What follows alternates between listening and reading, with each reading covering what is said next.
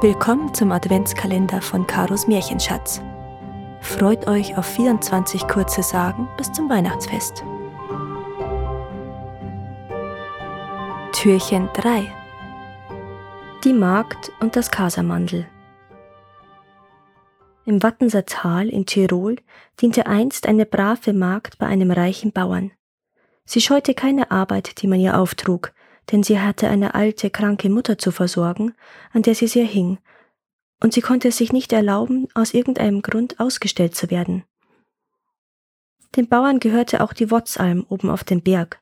Dort ging während der Winterzeit, vom Herbst an, wenn die Sennen die Alm geschlossen und das Vieh ins Tal getrieben hatten, bis zum Frühling, wenn sie zurückkamen, ein Kasamandel um. Es wirtschaftete dort herum kochte und machte Käse und verhielt sich gerade so wie Senner oder Sennerin im Sommer. Wegen dieses Spukes getraute sich im Winter niemand in die Nähe dieser Alm. Zur Weihnachtszeit saßen einmal der Bauer mit seiner Familie, einige Freunde, die er eingeladen hatte, und sein Gesinde beisammen und feierten den heiligen Abend.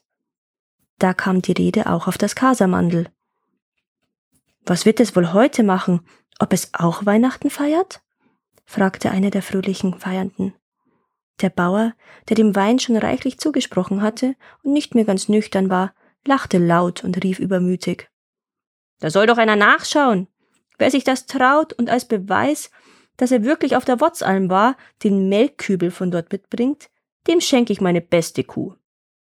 Da wurde es still in der Runde, denn nicht einmal für die beste Kuh des Bauern wollte einer von den Anwesenden den gefährlichen Weg durch Dunkelheit, Eis und Schnee hinauf zu der Hütte mit ihrem gespenstischen Bewohnerwagen. Nur die arme Magd dachte, mit der besten Milchkuh des Bauern hätten meine Mutter und ich für lange Zeit keine Sorgen mehr.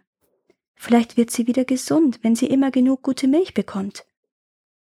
Ich mach es, verkündete sie daher, nahm ihr warmes Tuch und machte sich unter dem johlenden Beifall der anderen sogleich auf den beschwerlichen Weg. Zwei Stunden lang musste sie sich durch den hohen Schnee quälen, bis sie endlich an der Almhütte angelangt war. Dort war alles hell erleuchtet. Die Magd war froh, endlich aus der Kälte zu kommen und trat, Kasamandel hin, Kasamandel her, mutig ein. Da sah sie einen kleinen Wicht vor dem Herd in der fein säuberlichst aufgeräumten und blitzblank geputzten Stube auf einem Stuhl stehen und Pfeife rauchend ein Mus kochen. Die Magd fürchtete sich zwar, dachte aber an die Belohnung, die ihr winkte, und trat ein. Sie machte einen Knicks, grüßte das Männlein höflich und sagte Bitte entschuldige, dass ich dich störe, aber der Bauer hat mir die beste Kuh im Stall versprochen, wenn ich heute Nacht zu dir heraufkomme und den Melkeimer hinunterbringe. Bitte lass ihn mich holen, dann bin ich gleich wieder weg. Da stieg das Männlein vom Stuhl, holte die Pfanne vom Herd und stellte sie auf den Tisch. Dann lud es die Magd freundlich ein, sich zu ihm zu setzen und mitzuessen. Die zögerte etwas, denn das gekochte Mus war pechschwarz. Hab keine Angst, wenn du darüber das Kreuzzeichen machst, wird es dir sehr gut schmecken.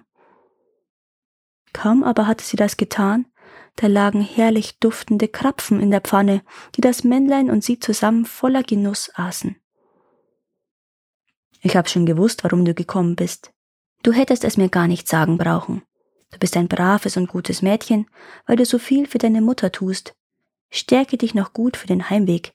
Ich werde dir den Melkkübel gleich holen und verlange von deinem Bauern wirklich die beste Kuh, die er hat und die gerade trächtig ist. Denn es war sehr unrecht von ihm, dich den gefährlichen Weg durch Nacht und Schnee gehen zu lassen, nur um einer Wette willen. Der Verlust der Kuh sollte seine Strafe dafür sein. Nachdem ihr das Männlein den Melkkübel geholt hatte, verabschiedete sich die Magd voller Dankbarkeit von ihm und machte sich gestärkt und wieder aufgewärmt auf den Rückweg. Abermals Ganz voller Schnee und halb erfroren langte sie am Bauernhof an, wo die anderen sich gerade für den Gang zur Christmette bereit machten. Als sie dem Bauern voller Freude auf ihren Lohn den Melkeimer überreichte, da lachte der nur höhnisch. Du dummes Ding! Hast du wirklich geglaubt, ich gebe jemanden wie dir meine beste Kuh, bloß weil du den Melkeimer von Alm geholt hast?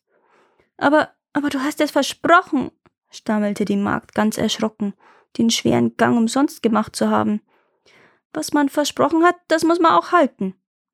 Ich war nicht mehr ganz nüchtern, erwiderte der Bauer angerührt. Da gilt dein Versprechen nicht. Damit wandte er sich um, ging zur Mette und ließ die unglückliche Magd stehen. Am nächsten Morgen aber, dem Weihnachtstag, fand er seine Lieblingskuh verendet im Stall.